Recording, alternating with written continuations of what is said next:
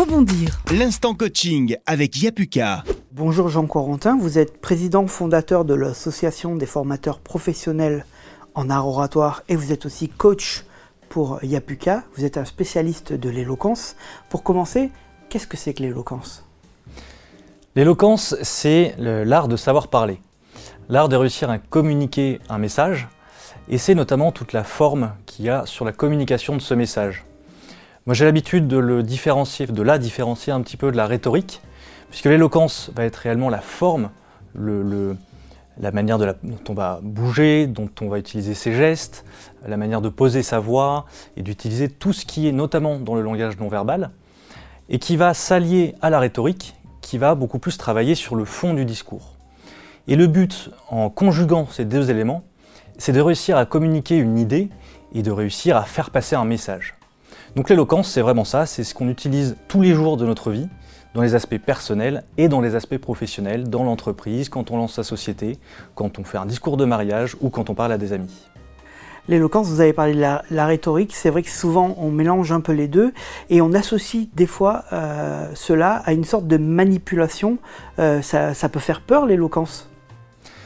Alors l'éloquence, euh, justement je la relie à nouveau à la rhétorique, euh, Aristote, dans son traité de rhétorique, explique que le but de la rhétorique, c'est d'arriver à la vérité. Donc bien sûr, on peut toujours tout détourner, et bien sûr, euh, une personne qui maîtrise l'éloquence et qui maîtrise la rhétorique va pouvoir utiliser tout ça pour faire passer n'importe quel message. Maintenant, on part du principe que l'humain est naturellement bon, et donc le but, ça va être simplement de réussir à faire passer un message. Maintenant, si chacun se forme à l'éloquence et à la rhétorique, il pourra à la fois faire passer son message, mais également interpréter comme il le faut le message de l'autre, et donc ne pas être victime des biais et de, ce que peut euh, cacher l'éloquence. Lors d'un entretien, il faut alors du coup être obligatoirement un peu éloquent, même tu peux, c'est un peu la base. Bien sûr, euh, souvent l'idéal c'est de préparer un message, d'avoir quelque chose à dire. Et l'éloquence, c'est ce qui va vous permettre de dire cette chose de la bonne manière. Si on a un message excellent, mais qu'on ne sait pas le communiquer, euh, le message restera chez vous et personne ne le partagera, personne ne pourra le recevoir. Donc l'éloquence, c'est là pour vous permettre de vous assurer que ce message passe bien à l'autre et que ce message est bien interprété. Comment on travaille son éloquence? Il y a énormément de manières de le faire. Euh, chez Yapuka, notamment, euh, où je suis coach, on passe par un accompagnement vraiment personnel.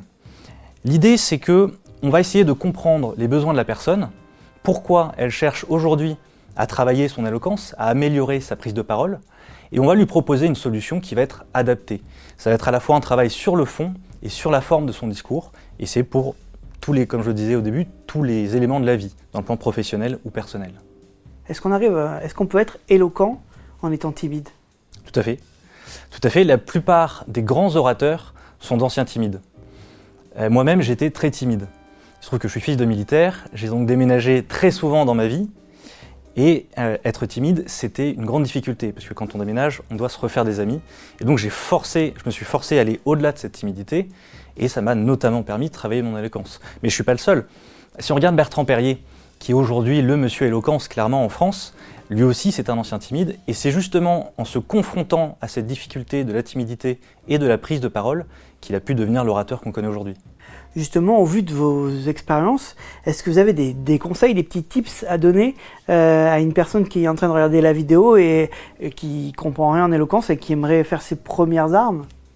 Oui, la première chose, c'est qu'une prise de parole, ça se prépare. Ça se prépare sur le fond et sur la forme quand moi je dois prononcer un discours, j'arrive pas les mains dans les poches sans avoir rien préparé. Donc il faut préparer au maximum sa prise de parole. Préparer une prise de parole, ça ne veut pas dire tout apprendre par cœur. L'idée, c'est de bien définir son message et ensuite de définir les grandes clés, les grandes étapes pour amener à communiquer ce message.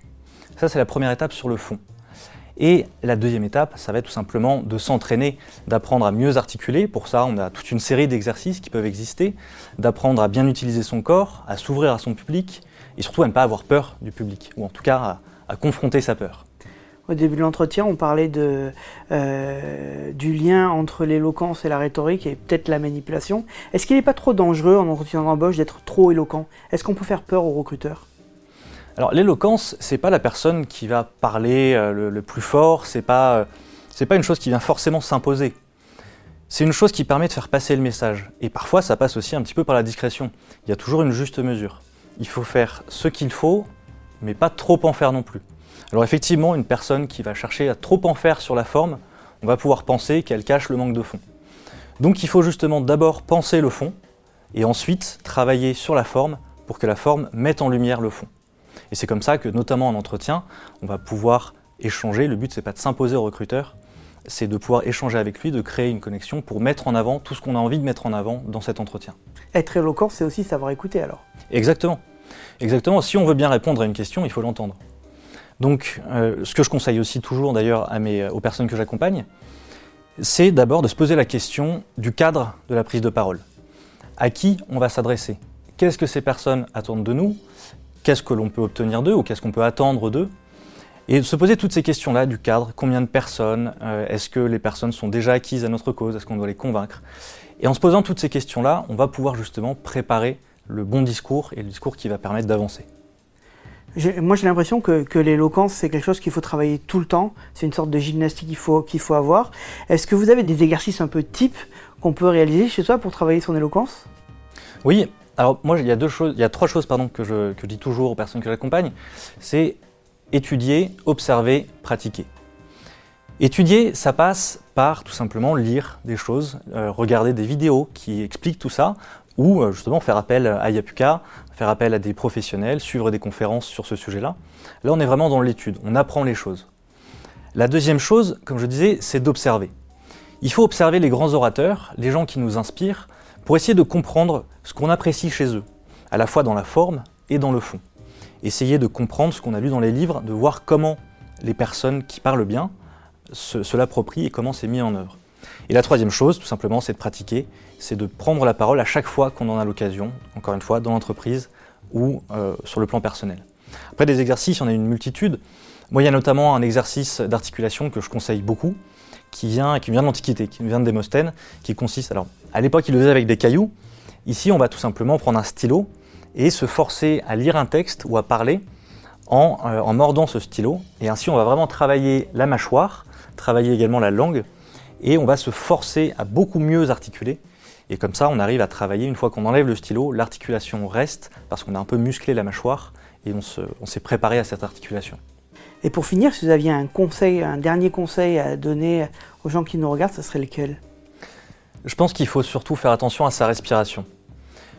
En musique, on estime que la voix, c'est un instrument de musique, à proprement parler, et c'est même un instrument avant.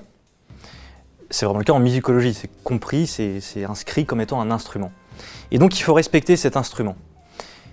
Pour ça, il y a plusieurs choses. La première chose, c'est qu'il faut apprendre à respirer et apprendre, surtout à prendre tout le volume d'air que l'on peut dans le corps. Ça va passer par la respiration ventrale, donc il faut apprendre à gonfler le ventre quand on respire, en plus de la cage thoracique. En réalité, bien sûr, l'air ne va pas dans l'estomac, c'est juste l'estomac qui se pousse et qui laisse la place aux poumons pour prendre du volume vers le bas. Donc on va prendre un maximum d'air pour pouvoir tout simplement parler avec plus de puissance, parler pendant plus longtemps et avoir une bonne respiration qui va aussi participer à la décontraction. La deuxième chose pour ça, c'est qu'il faut tout simplement se tenir droit. Au moins le buste droit et la tête autant que possible. Pourquoi? Tout simplement, imaginez une trompette dont vous allez tordre l'embout. Comme vous en doutez, le son ne va plus du tout être le même, on va avoir un son qui va complètement vriller. Eh bien tout simplement, c'est exactement la même chose pour la voix. C'est un instrument à vent qui fonctionne comme la trompette. Donc on va essayer de garder le corps bien droit, le buste bien droit, la tête aussi droite que possible, parce que si je lève vers le haut, vous voyez, on sent que la voix n'est plus du tout la même alors que je mets la même intensité dans la voix. Donc c'est vraiment essentiel de respecter ce qu'on appelle la colonne d'air en se tenant bien droit. Ça passe aussi par une posture bien droite qui en plus donnera beaucoup plus de, charisme, beaucoup plus de leadership dans les aspects physiques du discours. Merci. Je vous en prie. Rebondir. L'instant coaching avec Yapuka.